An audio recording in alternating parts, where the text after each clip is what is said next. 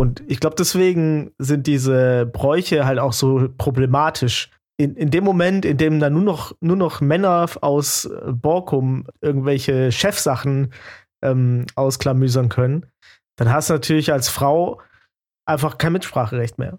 Also, und als Fremder natürlich auch nicht. Das heißt, du kannst da hinziehen, äh, aber du wirst nie dazugehören. Du kriegst dann so eine, es gibt dann so eine äh, Wir gegen die Mentalität. Die fiktive Sprache beziehungsweise auch die Religion eigentlich Teil des menschlichen, der menschlichen Erfolgsgeschichte. Weil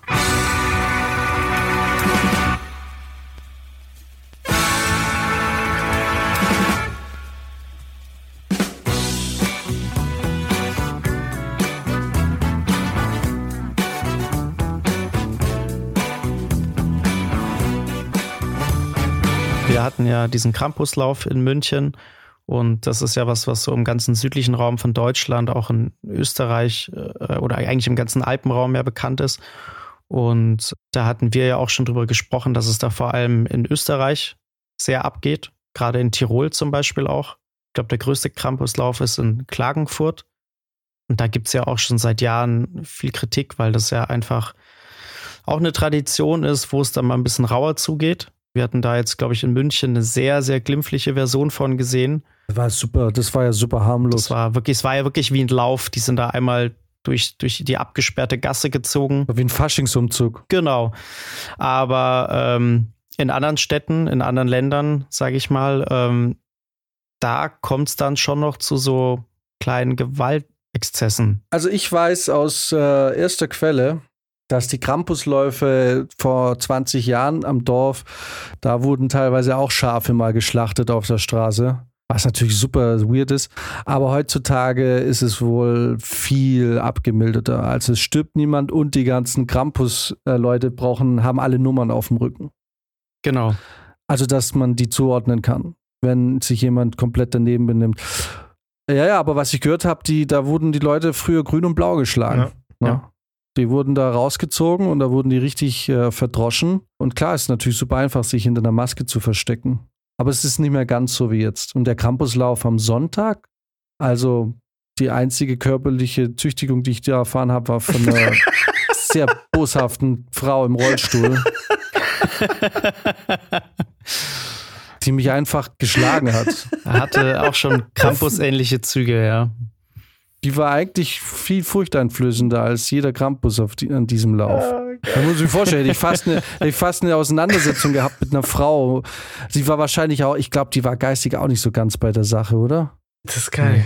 Oder war die einfach nur massivst angepisst? Ich meine, es war schon sehr voll, ne? Und für sie wahrscheinlich schon sehr schwierig, Keiner da hat die durchzukommen. Aber stimmt schon, es hat sie keiner berührt und sie ist komplett nuts gegangen. Sie meinte, sie meinte, das tut weh. Ja, genau, irgendwie so, als hätte ich es angegriffen. Ich bin da einfach durchgegangen und ich habe schon zwei Typen vor mir gesehen, der vor Max gelaufen ist, dass der Ja. von mir auch getreten wurde. Und ich dachte mir schon, oh fuck, Alter, hoffentlich lässt sie mich nochmal aus und schlägt wenigstens Brizi oder so. Oder aber natürlich hat sie mich erwischt. Ne? Ja, und weil du Ja. sie angesprochen hast, hat sie mich nicht mehr geschlagen. ja, ja, genau. So habe ich das ja auch gemacht. Mein Vorgänger hatte auch Stress mit ihr, dann war sie noch auf den fixiert. Ich habe mich vorbeigeschlichen und dann hatte sie wieder Zeit und Muße für den nächsten, der kam. Ich habe f- komplette Ellbogen reingerammt. Was ist los mit dir? Hä, der Krampuslauf macht was mit einem. Das ist einfach so. Guter Punkt, guter Punkt. Darauf möchte ich gleich eingehen. Und zwar, genau, es ist ja so, dass seit ein paar Jahren diese Campusläufe ja auch in der Kritik stehen, ne, weil ja dann eben der Vorwurf gemacht wird, dass die Leute, die in diesen Kostümen stecken, ähm, natürlich äh, maskiert sind und äh, da eine höhere Gewaltbereitschaft vielleicht da ist, die auch was getrunken haben und so. Aber es ist natürlich auch so, dass nicht nur von deren Seite aus was kommt, sondern dass auch das von der Seite der Zuschauer schlimmer geworden ist. Also Leute, die provozieren, die das Ganze, junge Leute, die das zum Beispiel auch als Mutprobe sehen, dann irgendwie sich jetzt mit, den- mit den Krampussen anzulegen. Also ähm, da habe ich auch Berichte drüber gelesen, dass äh, beide Seiten da so ein bisschen kritisiert werden. Also es ist natürlich so, dass eher die Krampusvereine sehr stark darauf schauen, dass sie eben kein schlechtes Image verbreiten, weil das ist ja für die Leute, die das machen, auch wirklich ähm, eine krasse Leidenschaft, sage ich mal. Ne? Also das ist ja nichts, wo man sagt, das mache ich jetzt mal ein Jahr lang mit, sondern die wachsen damit ja wirklich auf. Das ist für die ein krasser Brauch. Die, die steigern sich da richtig rein und für die ist das auch super wichtig. Also die wollen natürlich jetzt auch nicht, dass das wegen so einer Scheiße irgendwann gecancelt wird. Ähm, ich hatte da auch Interviews gesehen von Leuten, die dann zum Beispiel sagen, wenn jemand ein Krampus sein möchte, dann muss der bei denen mindestens ein Jahr lang als Ordner mitlaufen, mhm. um wirklich das alles mitzubekommen, zu sehen, wie läuft das ab, wie benehme ich mich. Und dann wird dem leihweise ein Kostüm gegeben und dann wird erstmal geguckt, wie verhält er sich. Weil viele mhm. Leute, wenn die das anziehen, wirklich auch sich in ihrem Verhalten ändern. Ne? Mhm. Manche eben mhm. Würden mhm. das dann so ein bisschen ausnutzen. Ähm, und da wird dann erstmal wirklich genau geguckt, wie ist derjenige drauf, wenn wir den jetzt damit zum Kostüm durchschicken. Und du musst dann dich quasi wirklich beweisen, dass du da dann mit aufgenommen wirst. So. Ne? Und jetzt gab es ja, glaube ich, dieses Jahr auch den Fall, wo, glaube ich, eine Gruppe Jugendlicher einen Nikolaus zusammengeschlagen haben. Ein Typen, der einfach auf ein Event gehen wollte, als Nikolaus verkleidet und der wurde da abgefangen und irgendwie verprügelt und die Klamotten zerrissen und so. Ne? Also man kann schon sagen, dass es, äh, man kann es nicht auf eine Seite schieben. So. Ne? Mhm. Das ist ja interessant jetzt, weil also Jan und ich, wir sind ja auf der Alp groß geworden, ne? Und da ist ja so, dass wir auch viele, viele solche, solche Umzüge haben. Große Tradition, im Prinzip in jeder kleineren Stadt gibt es einen Umzug. Und ähm, aus dem ganzen Alpkreis kommen eigentlich da irgendwelche Vereine mit verschiedensten Masken und wie heißt das nochmal? Und Kostümen und so weiter, ja. Hess. Hess, genau, mit dem Hess. Hess. und mir fällt jetzt erst auf, wie, wie Jan und ich uns da auch verhalten haben, im Gegensatz zu Leuten, die vielleicht nicht mit sowas aufgewachsen sind, weil wir waren ziemlich zurückhaltend. Ah, du meinst am Sonntag? Am Sonntag, ja, ja. Am Campuslauf, weil wir, wir, kennen, wir kennen das ja eigentlich schon ganz gut, auch, auch so dämonische Kostüme und Riesenmasken und Hörner und Gedöns und bei uns, ich habe es äh, Max auch erzählt, bei uns gibt es auch Gruppen, die mit, mit, so getrockneten Schweineblasen so Peitschenhiebe mhm. dann äh, und so voll, vollziehen mhm. und so ein Zeug. Also da, das ist schon ziemlich archaisch und krass. Mhm. Äh, und wenn du bei uns aufmuckst oder dich irgendwie bemerkbar machst, dann wirst du halt mitgenommen. Und dann steckst du entweder in so einem Drehding drin und wirst durchgeschüttelt oder kommst auf jeden Fall mal in so einen Käfig. Du kriegst irgendwie ähm, Bonbons und Konfetti ins Gesicht geschmiert, 80 Mal hintereinander. Äh, es ist auf jeden Fall übergriffig, dass es kracht. Deswegen ist es ganz interessant. Ich weiß gar nicht, ob, ob, wir, jedem, ob wir vielleicht nicht sogar aufmüpfig geworden wären irgendwann gegenüber solchen Leuten in, in unserer Jugend, wenn die nicht einfach viel aufmüpfiger wären. Also zumindest mhm. da in der Heimat, ne? Und das macht es ja schon wieder interessant äh, im Sinne von so, wie funktionieren Rituale auf die Gemeinschaft, ne? Also das Publikum und die, die dieses ausführen, die sind ja immer so eine Einheit irgendwie, was das Ritual angeht. Und es scheint mhm. sich relativ gut einzuschleifen, ähm, dass die Dynamiken da dann auch äh, in Zukunft immer gleich bleiben. Also die Dynamik zwischen den, zwischen Publikum und den Ausführenden. Aber äh, gut, aber man muss es natürlich auch so sagen, bei eben Krampusläufe oder bei Faschingsumzüge und ich meine, die Faschingsumzüge, die gibt es ja, die, also das ist ja nicht nur Schwäbische Alb, das ist ja weit verbreitet, ne? Köln ist es dann halt der Karneval. Ist, ist natürlich ist, ist der Ablauf ein bisschen anders, aber diese um, das, ich rede jetzt mal vom Umzug, von diesem Faschingsding. Ja, ich finde schon unser, hier, was ist das denn, so ein normales, Fastnet. nee, ja, bei uns ist Fastnet, genau, aber das, ja. Das hat ja irgendwie so auch eine andere Tradition. Das ist ja wirklich mhm. was anderes als der ja, Genau, Karneval. schon was anderes, aber es, ich meine, es ist gerade dieses Umzugsding zu dieser Zeit. Ne? Also, es, also es ist, der, der, Ablauf ist natürlich anders und es ist sehr dörflich, ne? während in Köln ist ja die ganze Stadt feiert das und so.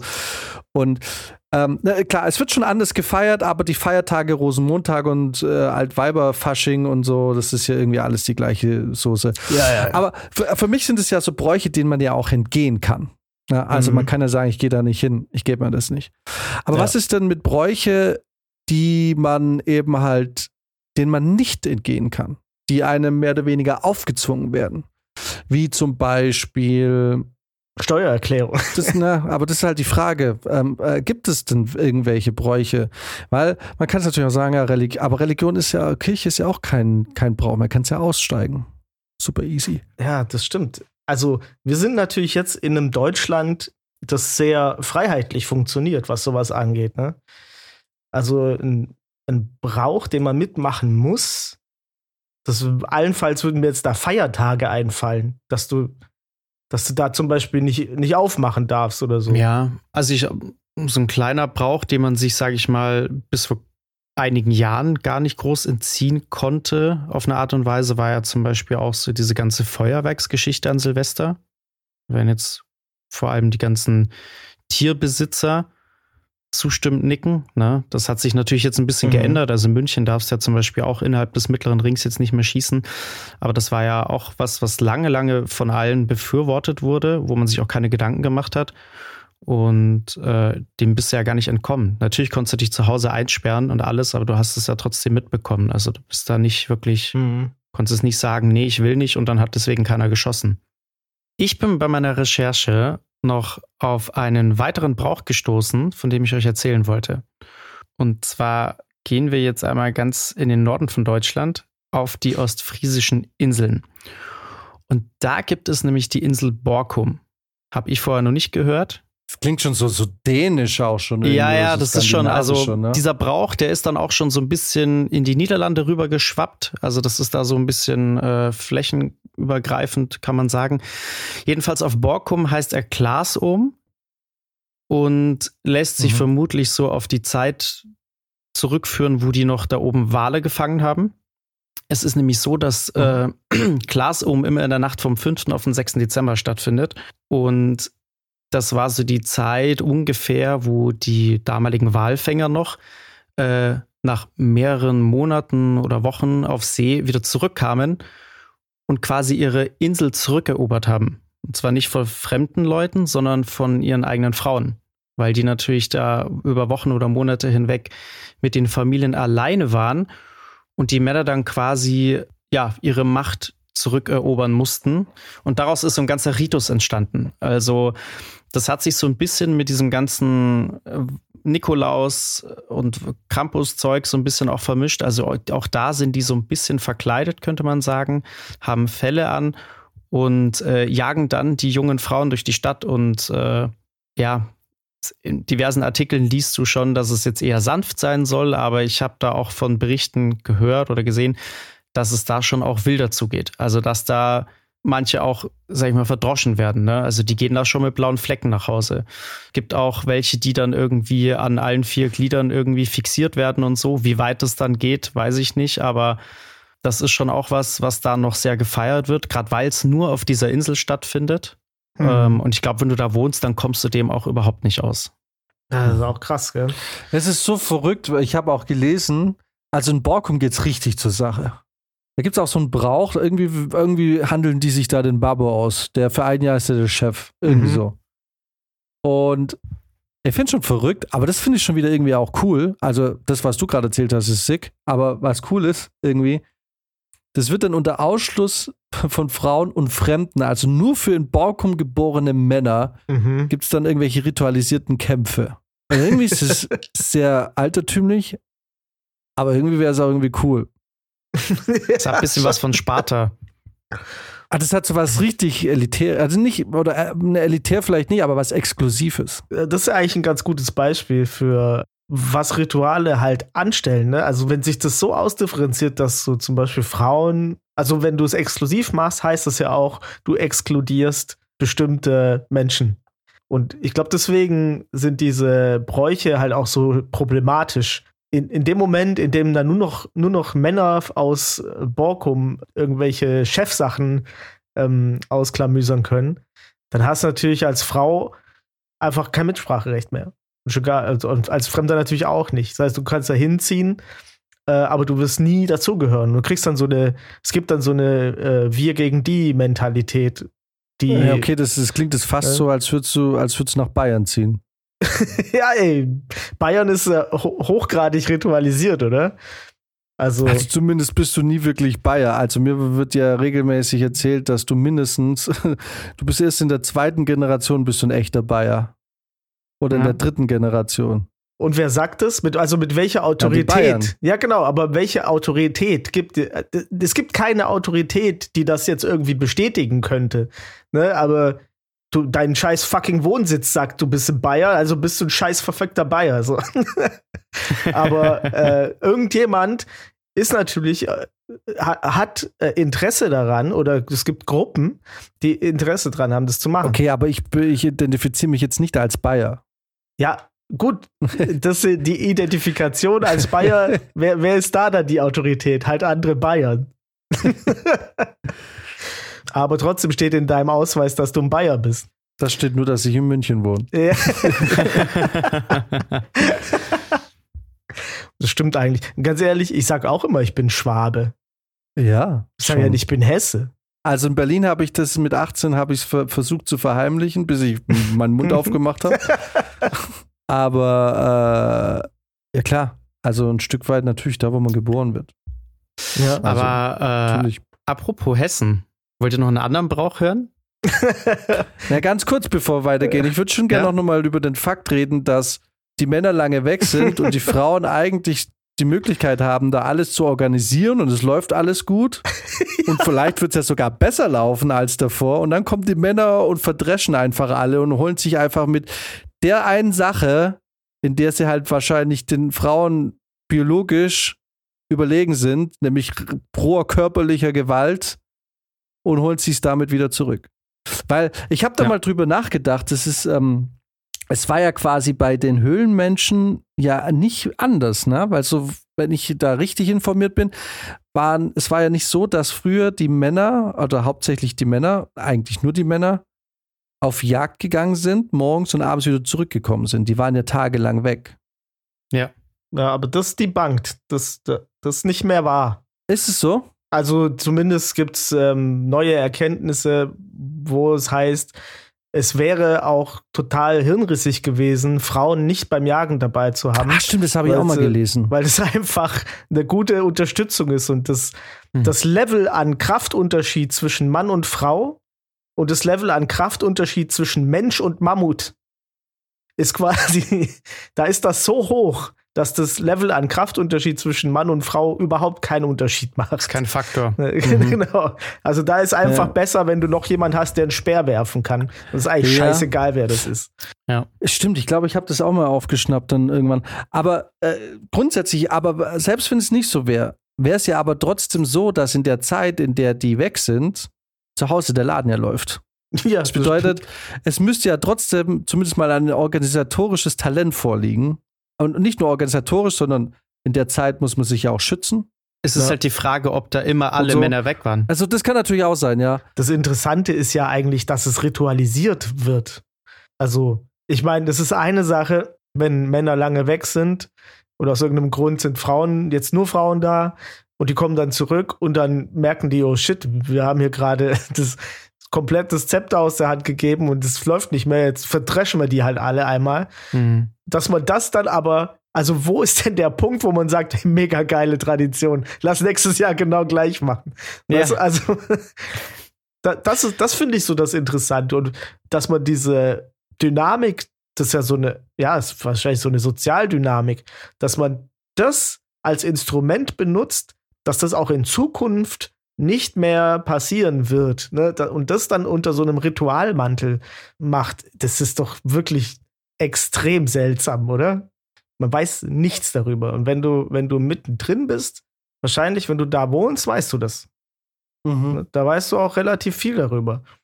Denke ich auch. Und das ja. ist schon auch interessant, ne? Das macht halt wirklich so, dass das so eine, dass solche Bräuche so krass eine Gemeinschaft bilden. Bräuche bilden die Gemeinschaft und die Gemeinschaft bildet die Bräuche.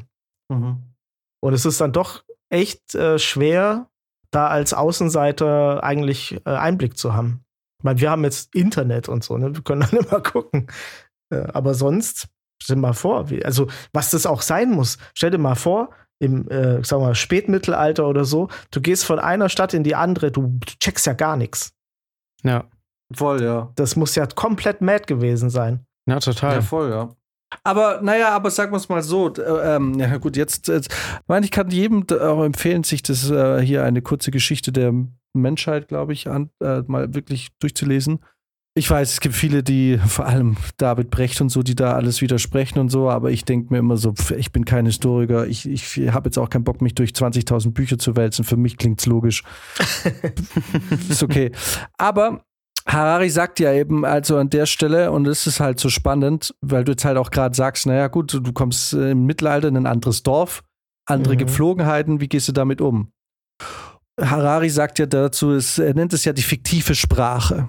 Also die mhm. fiktive Sprache, die war, er spricht ja vor 90.000 Jahren von der kognitiven Revolution. Also mhm. der Mensch hat in einer sehr kurzen Zeit hat der einen kognitiven Sprung gemacht und war dann dadurch eben halt fähig, sich kompliziert auch mit äh, Artverwandten äh, beziehungsweise halt mit gleichartigen einfach mit, ne, mit, mit anderen Menschen dann zu, zu unterhalten und äh, komplexe Sachen zu, zu besprechen. Und daraus entstand irgendwann die fiktive Sprache. Die fiktive Sprache ist mehr oder weniger alles, was man sich so ein bisschen halt auch geschichtenmäßig ausdenken kann. Ne? Also, mhm. und dazu gehört seiner Meinung nach, oder dazu gehört auch Religion. Und im Endeffekt ist die fiktive Sprache, beziehungsweise auch die Religion, eigentlich Teil des menschlichen, der menschlichen Erfolgsgeschichte. Weil uns diese Religion eben genau das beschafft hat. Auch wenn wir kulturell unsere Unterschiede haben, mhm. haben wir im Kern, der Deutsche, der Katholik ist, hat sich in, in den Grundwerten genau die gleichen Grundwerte geteilt wie der Argentinier zum Beispiel. Mhm. Und weil wir durch die Religion einfach gemeinsame Werte haben, konnten wir so als große Masse, also es ist ja, es gibt jetzt diese kritische Masse, Masse von 150 Leuten, das ist, ungefähr 150 Leute sind in der Lage, sich selber zu organisieren. Mhm. Und ja. meistens, wenn es dann größer wurde, wurde es abgespaltet, weil man sich im Detail nicht mehr einig war, weil vielleicht es gab rivalisierende Geschichten. So, und aber dann eben halt durch die Gründung zum Beispiel von der Religion war es möglich, dass wir uns überall auf der Welt, obwohl wir vielleicht im Detail unterschiedlich sind, aber die gleichen Werte vermittelt haben. Mhm. Und so konnten wir auch als Ganzes, als viel größeres Kollektiv, konnten wir zielgerichtet in die gleiche Richtung arbeiten. Ah, deswegen fiktive Sprache, weil du dir quasi dann gemeinsam Sachen vorstellst. Genau. Und, ah, und das ist okay. gehört quasi, und das macht für mich Sinn, wenn ich das lese. Mhm. Weil eigentlich genau das, was Prizi beschlossen hat, weil der Bauer im Mittelalter, der jetzt von Norddeutschland nach Süddeutschland kommt, die haben natürlich andere Traditionen und Gepflogenheiten, aber da sie ja beide im Christentum waren, ich meine, guck mal, wie heute schlagen sich die Leute immer noch die Köpfe ein, weil sie in der Religion unterschiedliche Ansichten haben. Ne? Mhm. Ja. Aber dadurch, dass halt der Norddeutsche und der Süddeutsche zwar vielleicht im Gemüt und im grundsätzlichen Wesen vielleicht ein bisschen unterschiedlich waren, hatten sie aber im Kern immer noch, okay, töte deinen Nächsten nicht.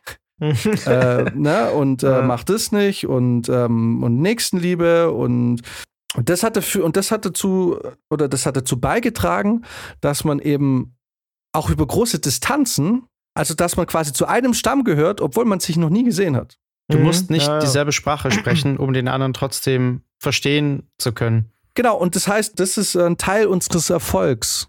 Übrigens hat er auch gesagt, dass im Endeffekt die Entwicklung unserer Sprache maßgeblich durch Klatsch und Tratsch ähm, begünstigt wurde. Okay. Eben weil wir es lieben, über andere zu reden und weil offensichtlich auch ein Bedarf da war, hat uns das äh, tatsächlich also unter anderem auch weitergeholfen, eben halt auch diese sprachliche Geschichte so weiterzuentwickeln und mhm. eben halt auch äh, miteinander leben zu können.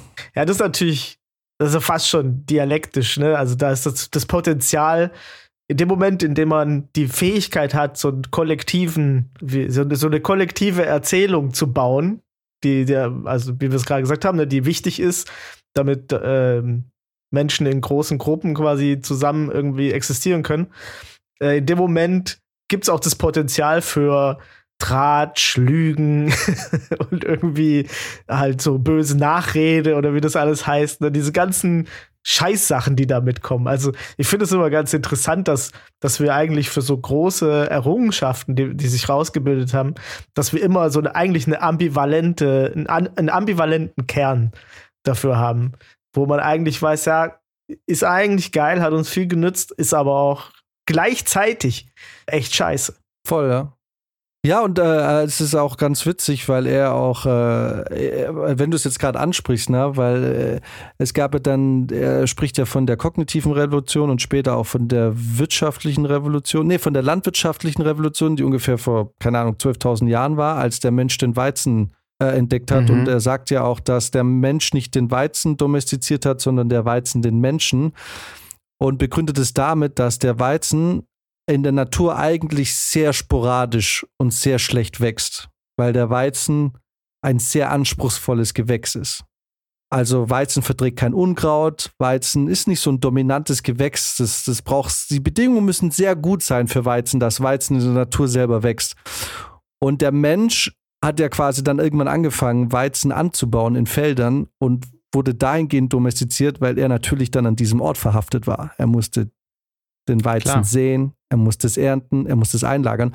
Und seine Theorie nach ist es so, dass die ersten Städte und Dörfer und im Endeffekt Staaten dadurch entstanden, dass eben äh, gewisse Bauern halt dann irgendwann mal besonders große Weizenfelder hatte. Das bedeutet, es gab mehr Mitarbeiter. Das bedeutet, es gab mehr Bedarf an Sicherheit und Schutz vor Räubern. Und daraus entstanden dann quasi erst kleine Gruppen, dann kleine Siedlungen und, na, ne, und immer mehr und immer mehr und mehr. Also, dass quasi der Weizen auch dafür verantwortlich war, dass die, oder mit dafür verantwortlich war, dass die ersten Städte entstanden und die ersten Dörfer. Ich muss witzigerweise immer dran denken, dass ich wenn ich der Weizen lese, immer denke, das ist falsch, weil ich, das heißt das Weizen. ah, aber geht mir auch so. Ich denke mir auch jedes Mal, der Weizen, das klingt irgendwie ein bisschen weird. ähm, aber jetzt, äh, wo du das so sagst, ne, dass, dass er da von kognitiver Revolution spricht und von landwirtschaftlicher Revolution und so, das sind ja alles, das sind ja alles so Übergänge. Und ich finde, also ich finde auch Rituale findet man oft als so Übergangsrituale. Mhm. Also, wenn in Borkum die Leute wieder zurückkommen, ist wieder der Übergang von, von in dem Fall sind es natürlich äh, Herrschaften, also Regierungsherrschaften, mhm. aber auch eine Ehe ist ja auch ein Übergang in einen anderen Lebensabschnitt, stark ritualisiert mhm. ist eigentlich. Klar, man, jeder kann das jetzt gerade ein bisschen anders ausleben oder ausdeuten, aber eigentlich ist es schon immer das Gleiche. Ja, auch Weihnachten. Das leitet immer irgendwas, äh, einen neuen Zustand ein. Es wird immer irgendwas verabschiedet und was Neues begrüßt. Ja, voll. Und ich denke, dass das dann schon daran liegt, dass Menschen vielleicht nicht so gut mit Übergängen können. Mhm. also immer wenn sich Dinge verändern, dann scheint es so ein Bedürfnis des Menschen zu sein, da irgendwie ein Happening draus zu machen und irgendwie so eine Art, damit, also einerseits, damit man damit klarkommt und vielleicht auch andererseits, dass es irgendwie, dass Informationen über das, wie jetzt weitergemacht werden kann, vermittelt werden können, ohne dass das jetzt halt, dass sich jemand ein Buch durchlesen muss. Ja, also, dass man ja. das so irgendwie hat, innerlich. Man, man erklärt ja einem Kind auch nicht, dass jetzt Weihnachten gefeiert wird sondern es wird halt einfach gefeiert. Und mhm. nach zehn Jahren weiß ein Kind, wie man Weihnachten feiert, ohne dass man das jemals irgendwie groß besprochen hat. Ja, das ist so ein bisschen welterklärend. Das wird ihm halt vorgelebt, ne? Genau. Ja, und ich glaube, der Mensch, der braucht das schon auch. Also gerade in der Gesellschaft sehnt man sich ja dann doch auch so ein bisschen nach, nach Stabilität und Sicherheit und dadurch, dass das ja alles so wiederkehrende Sachen sind, gibt einem das genau das. Ne? Also man ja, sieht ja auch, wie sehr mhm. die Leute sich auf diese Happenings freuen und darauf hinarbeiten. Also wenn es das nicht mhm. gäbe, dann würden wir da, glaube ich, alle so irgendwie in den Tag hinein leben, wären so ein bisschen ziellos. Das ist, glaube ich, auch was, was eben ganz wichtig ist, warum es diese ganzen Sachen überhaupt gibt. Ja, das ist natürlich wirklich ein guter Punkt, ne? Die Sicherheit. Die, die Sicherheit in, um, in welchem sozialen Rahmen auch immer, dass alle Sachen wieder so ausgerichtet werden, wie man es kennt und erwartet. Mhm. Der Mensch, das Gewohnheitstier. Ja, und das ist halt, genau, das ist die Sicherheit, die der, der Mensch haben will, aber natürlich wieder mit dem Potenzial, dass Ideologie sich manifestiert, dass irgendwelche äh, Herrschaftsstrukturen sich festigen. Und dadurch wird natürlich auch so eine Gesellschaft undynamisch. Ne? Also man ist dann quasi eingefahren auf Veränderungen, die passieren, keine Ahnung, zyklisch von vor 100 Jahren. oder von vor 300 Jahren oder so, ne? Und wenn sich jetzt da was ändert, dass der Zyklus nicht mehr passt und man trotzdem noch die Rituale feiert, dann kommt man natürlich in so, in so komische Fahrwasser, wie wir vielleicht jetzt auch gerade so ein bisschen sind. Ne? Unsere Gesellschaft kommt ja gerade nicht mehr klar. Man merkt, die Leute, den Leuten fehlt es irgendwie an Sicherheit, deswegen werden sie immer extremer in, ihren, in ihrer Ideologie. Die anderen die merken, das ist eigentlich nicht mehr zeitgemäß, wir bräuchten eigentlich andere Weisen damit umzugehen. Also ich finde, vielleicht ist das sogar, müsste man mal eigentlich richtig drüber nachdenken über solche, äh, über so Sitten und Bräuche.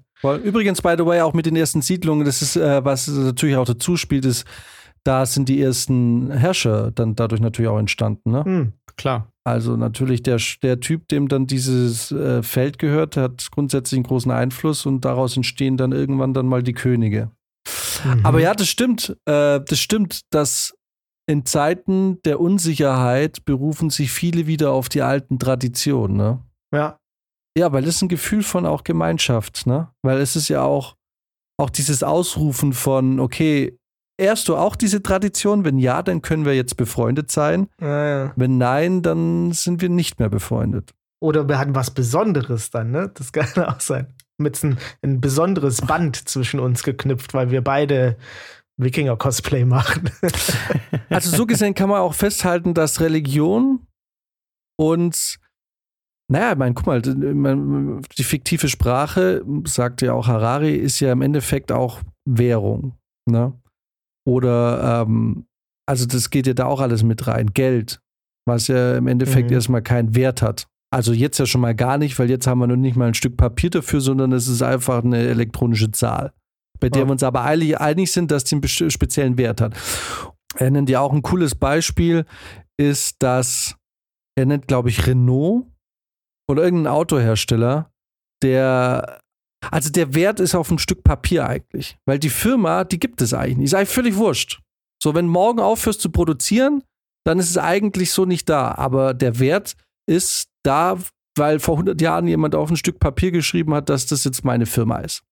Mhm. Ne? Also quasi, wir geben dieser Firma einen Wert und, ein, und auch eine, eine quasi Macht im Sinne von Markenrecht und so, weil irgendwo auf irgendeinem Papier verewigt wurde in fiktiver Sprache dass diese Firma jetzt jemandem gehört.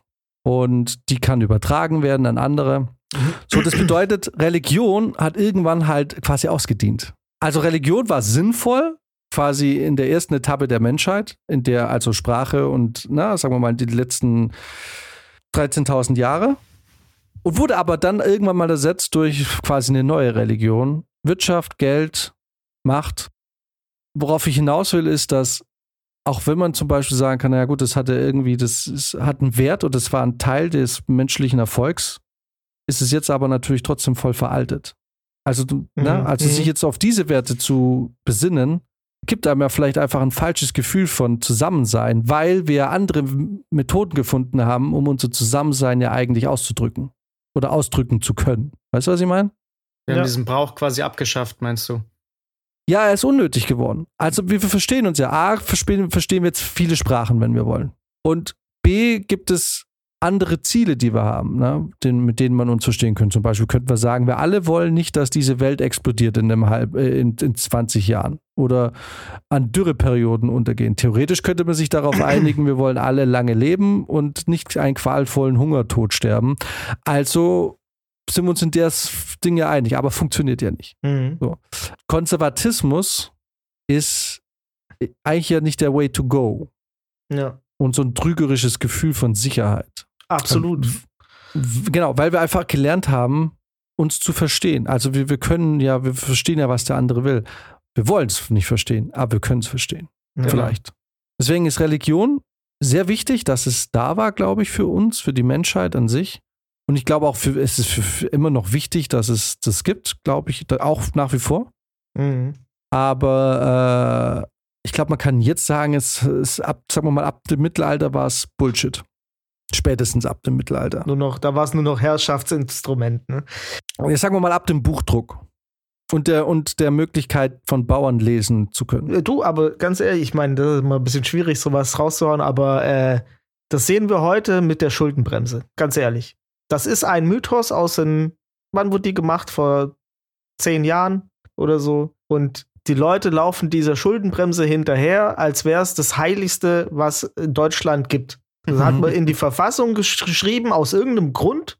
Ich weiß noch, der Lammert, der Chef vom, vom, vom Bundestag damals, hat gesagt, das ist eine Scheißidee, verfassungstechnisch.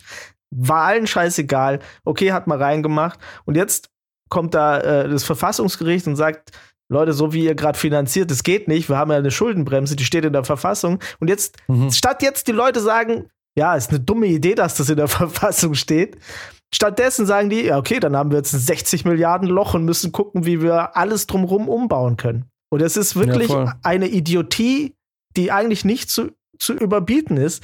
Äh, ich kann da auch ein, gutes Buch ähm, von Maurice Höfgen äh, gibt es, das heißt Mythos Geldknappheit äh, wo der das auch mal einfach mal zeigt, wie, wie heutzutage überhaupt Geld funktioniert. Weil du hast ja auch mhm. schon gesagt, das sind noch Zahlen.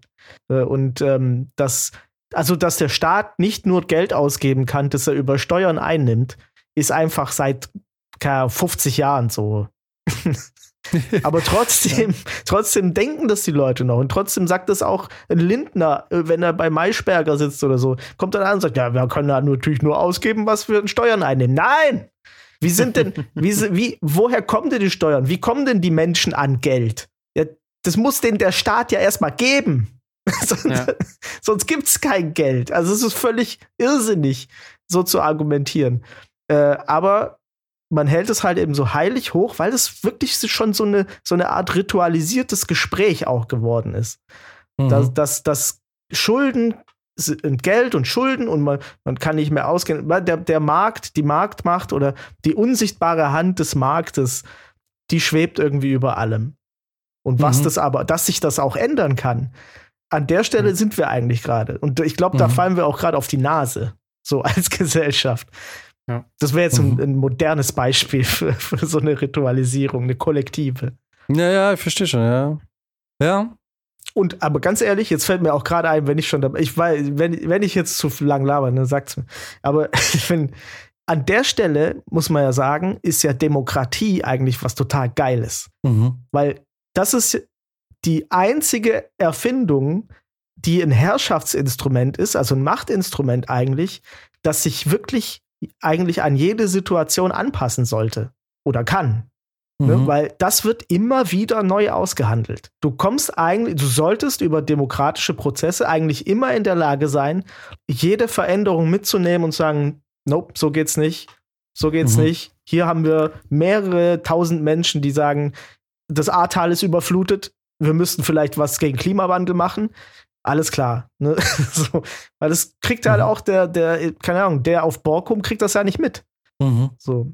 Und das ist halt, dann finde ich das eigentlich, ich bin gerade das erste Mal so ein bisschen, denke ich so, ja geil, Demokratie ist schon nicht schlecht eigentlich. ja, ein Brauch, der von allen gefeiert wird. Das Ende dieses Podcasts. Ja, genau. ein Brauch ist das Ende dieses Podcasts. Fuck, Alter. Ein Brauch, der von allen gefeiert wird, das ist der jedes Jahr wiederkehrende Big Rösti. Das ist wahr, aber es war, es war auch eine Qual. Ich habe den ja noch in München gegessen. Es ist so verrückt, Alter. Das ist, ich bin ein bisschen überrascht von Brizi. Das muss ich schon sagen. Aber Brizi, du bist kein großer Esser mehr, gell? Nee, nee. Das ist mad, Alter. Weil der ist ja fast an diesem Begrösti da verzweifelt. Echt? ja, irgendwie. Ja, Was ist ich habe wirklich ganz schön. Du, ich, ich esse auch echt wenig mittlerweile. Also das, und dann noch so ein, dieser Begrösti, der praktisch nur aus Fett und Käse. Vor allem, er hatte pur, also er hätte keine Pommes und nichts dazu gehabt. Er hat einfach nur ein Begrösti bestellt. Das, also, das habe ich schon mal erst nicht verstanden. Briz entwickelt sich so ein bisschen zu so einem Esser, der einem richtig schlechte Laune macht, wenn man mit ihm essen geht. Wenn man sich irgendwie denkt, so, ja geil, Alter, wir können jetzt richtig Burger reinfressen, so. Und ich bin eher der Typ, der sich dann irgendwie fünf Dips bestellt, weil es nicht entscheiden kann mhm. und noch irgendwie Fries und irgendwie, und er hat sich dann, ja, nur einen Burger. Ich habe mir sogar eine kleine so, Pizza bestellt. Also ich wollte gerade sagen, das hat sich schon abgezeichnet, ja. als ja, ja. sich die kleine Pizza bestellt hat. Während wir uns da die Jumbo-Pizzen reinziehen. So, es geht ja, nichts und, mehr rein. Und wo du dann, und wo du dann gesagt hast, naja, eigentlich war es jetzt eine gute Entscheidung, eine kleine Pizza zu essen. Und ich irgendwie dachte, natürlich bereust du das. Wenn eine Kleine jetzt bestimmt ist. Aber gut. Ja, siehst du, da, ich, hab, ich mache mir einfach dann doch nichts äh, aus Ritualen. Beziehungsweise man legt sie dann halt so aus, wie sie für einen gut funktionieren. Wie es einem gerade recht Was- ist. Ja, aber das so, aber ja, offensichtlich hat der Brizi keinen Hunger mehr. Ja, ist wirklich komisch. Ich esse nichts mehr. Ich darf das mir hier auch von meiner Freundin ständig anhören. Du musst was essen. Nimm dir doch noch was mit zu essen. Ich, so, ich will gar nichts. Ja, ohne Witz, du isst schon wie mein Opa früher. der, der hat zum Schluss nichts mehr gegessen. Der hat irgendwie zweimal eine Gabel reingeschoben und dann war der satt. Und Brizi lässt schon, weißt du, Brizi baut schon ab, habe ich das Gefühl. Oh, oh, oh. Ja. Das Problem ist, wenn ich, wenn ich normal weiter essen würde, würde ich aufgehen wie ein Hefeteig. Ja, weil ich will gerade sagen, also ich bin eh der Meinung, also ich müsste viel fetter sein, als ich bin. Mhm. Aber ich meine, ja, es ist vielleicht einfach eine Gewöhnung. Wenn der Magen klein ist, dann ist er halt auch schnell voll und dann, dann passt. Ich muss natürlich auch sagen, du hast jetzt auch nicht so die mega Verbrennung. Nee, eben. Ich- also bei dir sitzt natürlich dann auch Ja. super schnell an, vermutlich. Das, Aber ich meine das auch. ernst, Ich sitze ja auch die ganze Zeit rum. ne? Ja, aber du hast sowas wie einen Stoffwechsel. Ich hab das, glaube ich, nicht einfach. Okay, komm, lass uns jetzt ein Ende finden. Ähm, dann, ähm, gut. Ja, Bräuche und Riten, ändern sich offensichtlich. ja, manche ändern sich, manche ändern sich nie. Was sich auf jeden Fall nicht ändert, ist äh, am 24. Dezember ist Heiligabend. Wir haben ja die Weihnachtsfolge schon aufgenommen. Die wird am 22.12. erscheinen. Und erscheinen finde ich ein dummes Wort, weil das klingt so. Äh, man macht sich das ein bisschen. Die wird am 22.12. hochgeladen. Und das ist jetzt auf jeden Fall die letzte offizielle Folge für dieses Jahr. Wir kommen zurück mit der ersten regulären Folge am 9.01.2024, logischerweise. Wow. Und damit hat sich wahrscheinlich das schnellste Jahr meines Lebens jetzt dann beendet. Also ich glaube, ich habe noch nie erlebt, dass ein Jahr so schnell an einem vorbeigezogen ist. Das war schon Aber krass. das war ne? so ratzifatz war das jetzt hier vorbei, Alter. Ja. Also, das ist schon sehr beängstigend. Also wirklich, das war auch. Ich beschwere mich jedes Jahr, wie schnell die Jahre vorbeigehen, aber das da war wirklich sick dieses Jahr. Ja, das Ja. Problem ist ja, dass man nie jemanden hört, der sagt, ah, letztes Jahr ging echt schnell rum, aber dieses Jahr war dann eigentlich langsamer wieder. Der Pace hat nie abgenommen bisher. Und Das ist das, ja, was einem ja, Sorgen das macht. auf jeden Fall, ja. Aber dieser Aber ich glaube, das kommt mit dem Alter. Dieser Vielleicht. Sprung, den das jetzt gemacht hat, also wirklich, ich habe ich, ich hab morgen Weihnachtsfeier auf der Arbeit und es kommt mir vor, als wäre die letzte Weihnachtsfeier zwei Monate her. Das killt mich komplett. Ja, es ist, es ist mad. Es ist wirklich verrückt, wie die Zeit an einem vorbeischießt. Ja. Man muss dazu sagen, bei Brit zu mir geht es wahrscheinlich eh auch schnell, weil wir halt auch viel von zu Hause aus arbeiten und dann ist halt ein Tag wie der andere. Mhm. Max hat da das Glück, dass bei ihm, er hat öfter mal einen Tapetenwechsel. Das stimmt, ja. Das hilft zumindest, das Jahr irgendwie auch mit mehr Erlebnisse abzuspeichern und dann kann man dann auf mehr Erlebtes zurückblicken. Mhm. Ähm, aber trotzdem, es ist so fucking schnell, Alter. Das stimmt. Also ich meine, es ist ja trotzdem so, dass ich nach Projekten irgendwie nach, nach vier oder sechs Wochen dann wieder nach Hause komme und mir denke, krass, Alter, jetzt ist das Projekt auch schon wieder rum. Ja. Ja. Ey, ohne Witz, die, die, die Wochen beim Film, da ist so eine Woche ist immer so fix vorbei, ne? Ey, Obwohl wirklich. die Arbeitstage manchmal so lang sein können, ist es immer, zack, ist die Woche rum. Da regst du dich Mhm. gerade noch drüber auf, dass schon wieder Montag ist und zack, bis zum Wochenende. Denkst du so, hä? Und dann ist schon wieder Montag. Ja. Es ist verrückt. Vielleicht sollten wir uns mal vornehmen fürs nächste Jahr, die, das Leben wieder mehr so zu gestalten, dass man auch auf mehr zurückblicken kann. Ha? Ich meine, es muss ja nicht immer eine große Reise sein, aber Kann es natürlich, aber kann ja auch nicht sein, dass wir, dass wir, guck mal, Brizio und ich gehen jetzt steil auf die 40 zu. Mhm. Es ist, ich meine, es ist schon noch ein Stück, aber wir sind, also ich bin jetzt offiziell auch näher an der 40 als an der 30 mhm. seit Mhm. kurzer Zeit. Und ich meine, Brizi, wir müssen uns jetzt langsam mal mit dem Gedanken anfreunden, dass, dass wir also mindestens mal schon die Hälfte hinter uns haben. Ja, klar. Das bedeutet, wenn die Hälfte hinter uns ist, haben wir den größten Teil unseres Lebens schon gelebt. Und das Problem ist, jetzt könnte man sagen, naja, war eh schon lange Zeit, aber ich glaube nicht, dass der, der allerletzte Teil unseres Lebens so, so, so toll für uns sein wird. wird.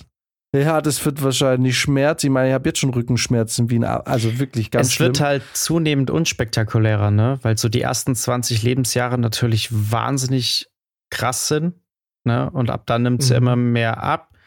Aber so, ich sag mal, die nächsten 20 Jahre oder so, die werden sich jetzt nicht krass verändern, oder? Nee, nee, da geht's jetzt, jetzt, ich merke richtig auch, wie man jetzt so in so einem Lebensabschnitt angekommen ist, in dem es eigentlich nur noch um Optimierung geht. Um Durchhalten. geht. Nee, Weil man nee, sonst so es ist- ich merk schon, durchtröpfelt. Mitte 30 ist das neue Mitte 20. Ich habe das Gefühl, die Leute benutzen ihre 20er, um saufen und zu feiern. Und nicht Mhm. mehr so wie vor, vor 40 Jahren, dass man da irgendwie schon Frau und Kind und alles hat. Mhm. So, weil ich habe irgendwie das Gefühl, dass mein Lebensmittelpunkt sich jetzt gerade viel mehr so langsam auslagert, also sich, weißt du, so, ja, es muss was, jetzt, jetzt muss es beruflich mal irgendwie was passieren Mhm. oder so ausgeht, so, ne? Ja. Mhm. Und das ist ein bisschen doof. Weil dann das Ja. rutscht man so in diese, naja, das ist schon doof, weil jetzt rutscht man so in dieses, jetzt gibt man der Arbeit so einen riesen Platz in seinem Leben. Wisst ihr, was ich meine? Mhm. ja. Und ich denke mir manchmal so, Arbeit ist ja was, was wir auch seit Harari jetzt spätestens wissen. nee, aber Arbeit ist ja sowas, es ist ja, also man ist ja in gewisser Weise auch Sklave dieser Arbeit, ne? Mhm. Und eigentlich ist es ja kein erstrebenswerter Zustand. Zum Beispiel Harari sagt, dass wahrscheinlich der Jäger von damals ein insgesamt stressfreieres und zufriedeneres Leben geführt hat als der Bauer 40.000 Jahre später. Das ist wahrscheinlich ein anderer Stress. Ja, es ist halt nicht dieser, okay, ich schufte von morgens bis abends, sondern das ist, okay, wir gehen jetzt jagen, dann haben wir aber auch wieder ein bisschen Zeit, weil wir haben ja was gejagt, wir Mhm. haben Essen.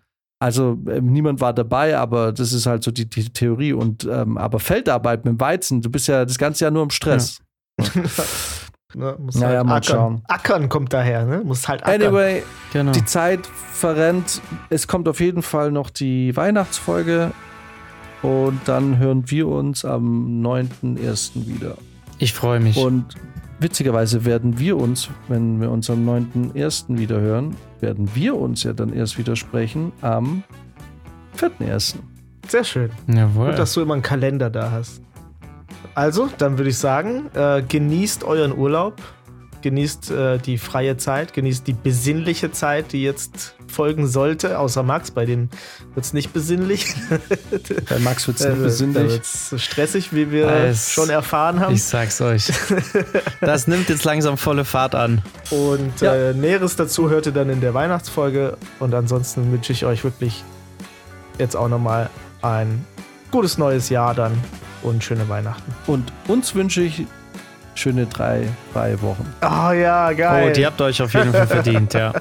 In diesem Sinne, Schöne Weihnachten, frohes Fest und einen guten Rutsch. macht's gut.